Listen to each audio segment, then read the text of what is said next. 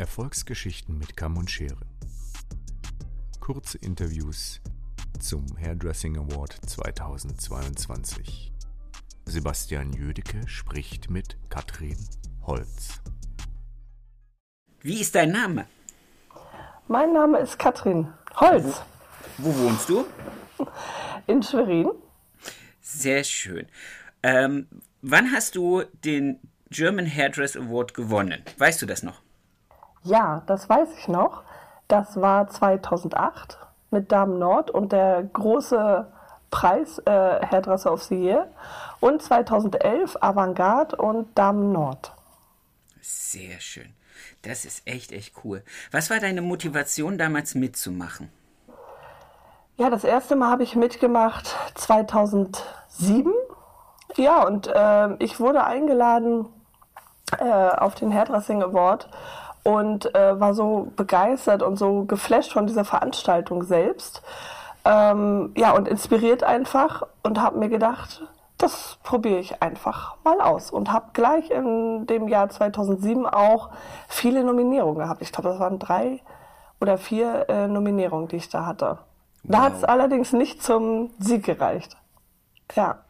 Krass. Was hat dir, was hat dir der Preis im Nachhinein gebracht? Für den Salon und für dich? Ja, also auf jeden Fall äh, Ruhm und Ehre. Also erstmal äh, so der eigene Stolz auf die getane Arbeit. Also das, das war für mich irgendwo das Schönste und natürlich äh, ja die Kunden. Äh, das hat sich rumgesprochen. Also wir haben wir haben sehr sehr viel Aufmerksamkeit bekommen und bis heute äh, profitiere ich ja profitiere ich davon und ähm, wir stehen dafür auch oder, oder zeigen das auch immer noch, dass äh, ich diese Preise gewonnen habe.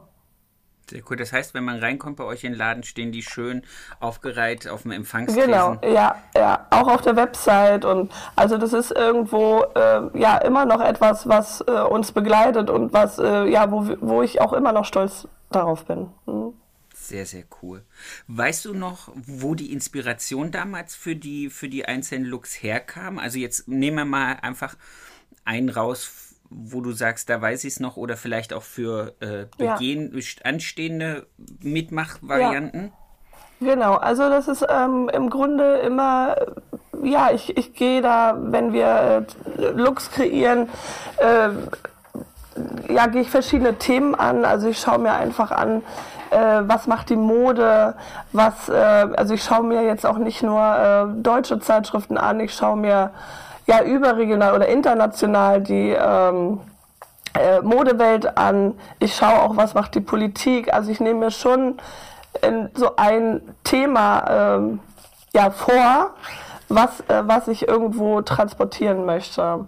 Und ähm, ja, da äh, das, äh, wenn ich jetzt äh, an den äh, großen Sieg denke, also da habe ich mich wirklich lange darauf vorbereitet, habe äh, äh, Zeichnungen gemacht, äh, wie ich die, die Fotos, welche Perspektive möchte ich haben, was möchte ich ausdrücken, was möchte ich zeigen. Also es ist ja auch eine sehr provokative Strecke geworden, mit dem ich dann nachher auch gewonnen hatte. Also äh, ja, also ich, ich finde es schon sinnvoll, sich dort äh, vorzubereiten, sich ein Storyboard zu erstellen und äh, vielleicht auch ein kleines Team aufzubauen, die mitmachen, die einfach Spaß dran haben, äh, nicht zu verbissen. Das äh, war jetzt auch nicht so, dass ich jetzt äh, wie eine Verrückte da äh, das äh, vorbereitet habe, aber das war schon äh, so, eine, so eine gewisse Dynamik da drin. Sehr, sehr cool. Du hast gerade angesprochen Team. Äh, wie aufwendig war denn die Produktion?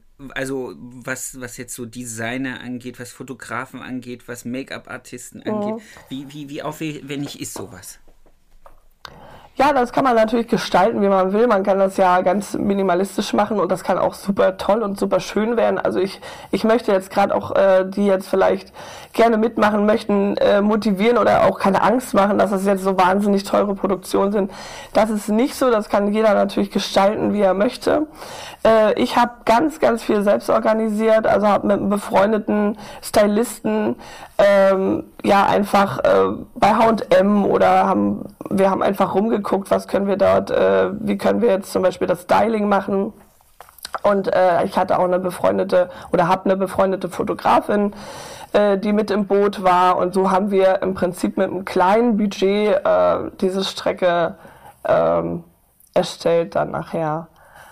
So und äh, genau, aber man kann sich natürlich auch äh, Make-up, äh, Styling, alles dazu buchen. Ne? Das geht natürlich auch. Umso professioneller ist es nachher vielleicht. Wie, wie, wie war das mit der Modellsuche und Modellfindung? Also wie hast du, wie bist du das angegangen? Die Modelle habe ich alle, also egal auch welche Strecke, immer von der Straße. Äh, habe ich auf der Straße angesprochen, ja. Ja die Agent, also man kann das natürlich über Agenturen machen. Da ist dann immer die Frage, darf ich Haare schneiden, darf ich die Haare färben, darf ich die nochmal umfärben? Das muss natürlich dann alles geklärt sein. Das geht auch. Aber meine, weil, weil wenn, wenn so eine gewisse Vision da ist, dann hat man auch eine konkrete Vorstellung, wie das Modell aussehen sollte. Und wenn dann genau so jemand äh, gerade an mir vorbeigeht, dann spreche ich schon an. Oder äh, ein Modell habe ich auch im Salon direkt angesprochen, die wollte als Kundin kommen.